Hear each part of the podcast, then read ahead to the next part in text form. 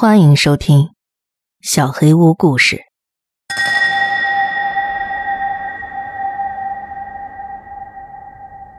只响一声的来电。我对暴风雨没有一点好感，但是我更讨厌待在医院里。所以在面临是去看望外婆，还是在家里勇敢面对打雷闪电时，我只犹豫了很短的时间。你真的不一块儿去吗？妈妈站在车库门口，爸爸已经在车里等他了。对，我没告诉他们。其实我打算好好利用这次机会处理我对暴风雨的恐惧。我已经十三岁了，不能再像小孩子一样。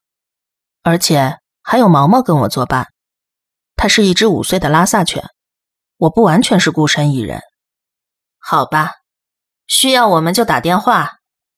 妈妈把怀里的相册换了一下位置。仍然站在原地，我们只要几个小时就回来了。在他身后，车库的门吱嘎嘎的上升，车子已经发动了。这时，爸爸开始表达他的不耐烦。下次我会跟你一块去的，帮我向外婆问好。我从客厅看着他们的车开出车道，想要忽视头顶上翻滚的厚重乌云。当他们驶出我的视线，我把毛毛抱了起来。一起到我的房间看书。这场暴风雨在片刻之后爆发了。第一道雷声让我的小狗拼命地往我身边挤，第二道雷声让它抖得像筛糠一样，几乎整张床都在摇动。我紧紧地抱住它，低声安慰，希望它没有注意到我随着每一次隆隆雷声或者闪闪发亮的白色闪电而惊悸。我试着借由朗读来分散我们俩的注意力。一段时间之内，这起作用了。我很专注于书中的故事，外头呼啸的风声和倾盆大雨都成了背景噪音。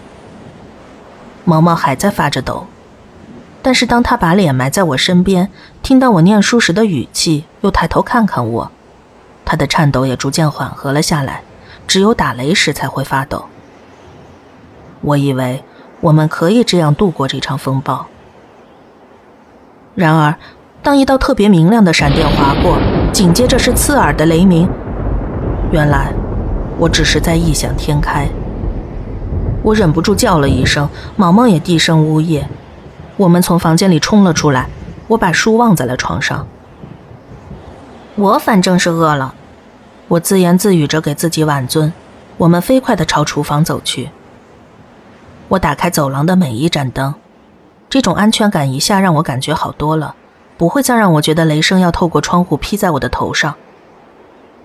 我在厨房转来转去，想着要吃点什么好呢，毛毛就一直紧紧地跟在我的脚边。在冰箱旁边的墙上，电话铃声突然尖锐地响了起来，我的心脏跳漏了一拍。它只响了一下，就安静了下来。我艰难地吞了口口水，低头看着毛毛，就像被吓到的那个人是他，就只是电话而已，没关系。他舔了舔鼻子，摇摇尾巴作为回应。我知道他只是想要点牛奶饼干吃，没有任何风暴能阻挡他吃饼干的心。但是，我把那当作是他认同我们都没事的信号。那可能只是个打错的电话，对方发现拨错了，就挂掉了。我把饼干掰碎，分了一点给毛毛之后，把其余的跟牛奶拌到一起，然后我们回到了客厅，看动画片把音量开到足以盖过外面暴风雨的程度。我们坐下几分钟之后，客厅桌上的电话响了起来。这一次我行动迅速，马上接起了电话。喂，我刚开口，那边就挂断了。我皱着眉头，把电话放下。或许是这场风暴导致线路异常之类的吧。我记得爸爸说过，天气不好的时候会发生这种情况。没什么好怕的，我安慰着毛毛。他走过来，趴在我的膝盖上，眼睛盯着我的牛奶饼干。哼，我有点舍不得的，又给他分了一点。当阵阵狂风把窗户吹得吱嘎作响时，我们靠得更近了。我把电视机开到了前所未有的大声。电话再次响起之前，我们已经又看了一段剧情。这一次，我只是稍微坐直盯着电话。响了一声之后，它再次安静了。我想跟之前一样忽略它，但是，一连串的鸡皮疙瘩已经爬上了我的后脖颈。我粗鲁的抹了一把：“勇敢点儿，勇敢点儿。”我对自己重复了好几次：“这只是个电话。”我试着把注意力重新放到电视上，但是我发现自己每隔几秒，眼睛就会不自觉地飘回电话上。下一次它响起时，也就大概十分钟之后，头上的灯光开始闪烁，明灭不定。又是只响了一声，然后停了下来。外面的暴风雨依旧肆虐，灯光再次变暗，然后又恢复。我的心脏急速的跳动着，突然间觉得有点尿急。我拍了拍毛毛，从沙发上跳起来，快速跑进了厕所。当灯光熄灭时，我正在洗手，厕所里一片黑暗，伸手不见五指。我忍不住开始呜咽，摸索着毛巾去擦手，然后赶紧摸索着寻找门把手。我知道厨房的抽屉里有手电筒，只是。只是我必须得经过走廊才能找到他。我颤抖的手指摸到了球形的门把，当我慢慢拉开门，它刺耳的铃声在黑暗中回荡，然后再度寂静。我一动不敢动，呆呆的站在那儿。这样很蠢，我知道这样很笨，但是电话的高频铃声已经快让我崩溃大哭了。为什么他会一直响？那是谁打的？他想要什么？这是一个知道我独自在家的人。脑海里的慌乱争先恐后的迸发而出。毛毛在客厅里呜咽，他自己待在那儿，像我一样害怕。我必须找到他，这是唯一让我愿意继续移动的理由。我咬着嘴唇，蹲低身体，开始走向厨房。抽屉是开着的，我疯狂的四处摸索，直到发现了手电筒。我打开了它，跟随着细长的光束回到了客厅。闪电突然照亮了周围的一切，紧接着是一阵低吼的雷声。我强忍住啜泣，颤抖地呼唤毛毛。他再次呜咽。我用手电筒的光线扫视着房间，直到发现了他。他正坐在放着电话的那张桌子下方。盯着电话，手电筒一照到电话，他再次响了，就响了一次。毛毛，我大声喊他，就好像怕有什么东西潜伏在电话里，突然抓住他。毛毛继续盯着电话，他的耳朵向前竖起，又呜咽了一声。外面的门廊上突然砰的一声响，我狂奔着穿过房间，一把抱起毛毛，蹲在桌子下。然后立刻把手电筒对准了门。这时，门锁开始转动了，门开始向内推开，我开始尖叫：“娜娜，你怎么了？”我花了一点时间才辨认出门前的人形，站在阴影当中，身上滴着水，是我的父母。他们不得不从前门进来，因为停电的关系。车库的门打不开了，我把手电筒放在地板上，毛毛和我一起奔向父母身边，我一头扎进了爸爸怀里。怎么了？发生什么事了？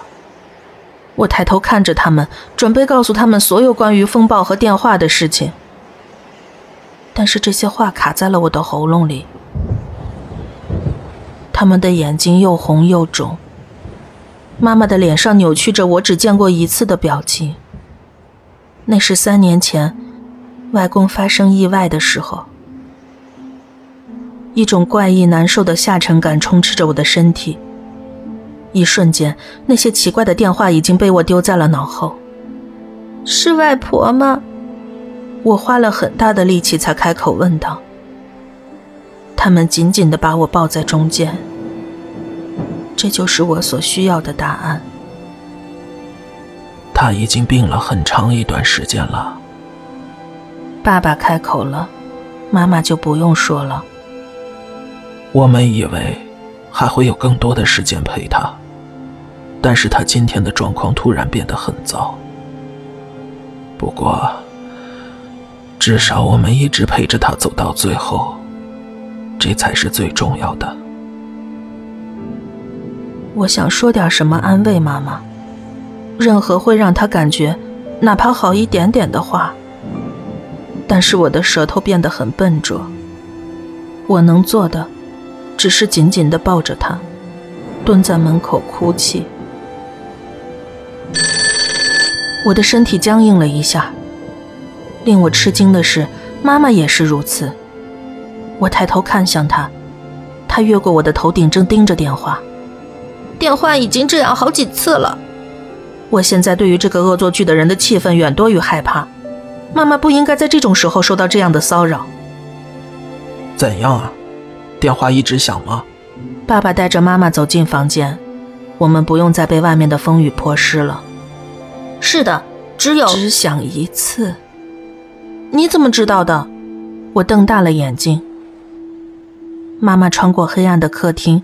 坐在电话旁的沙发边缘，她一直盯着电话。我第一次从家里搬出来，住的地方离你外公外婆大概一个小时。我每两个礼拜会去看他们一次。每次我要回出租屋，妈妈就要我到家时给他们打个电话。好让他们知道，我安全到家了。我一直都这么做，直到我遇到了你爸爸。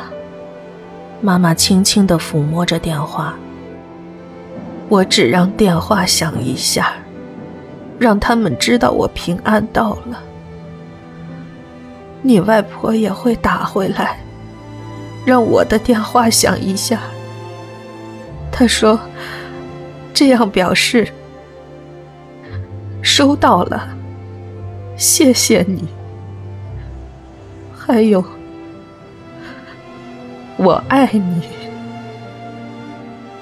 爸爸坐到了妈妈身边，手臂搂着她的肩膀。妈妈做了个深呼吸。你觉得？你认为那是外婆吗？不可能的。话音刚落，电话又响了，只响了一声。原来，这一直以来，都是妈妈让她的家人知道她很安全的暗号，表示她顺利到家了。爸爸妈妈对视了一眼。当妈妈把手伸向电话时，老婆，她让电话响了一声。该我了。他给了爸爸一个几乎看不出来的微笑。爸爸不再反对，捏了捏妈妈的手，然后放开，好让他能最后一次拨打母亲的电话。他把听筒拿进耳朵，换了好一会儿，才让他想了一声。只想一声，却足以表达收到了。谢谢，我爱你。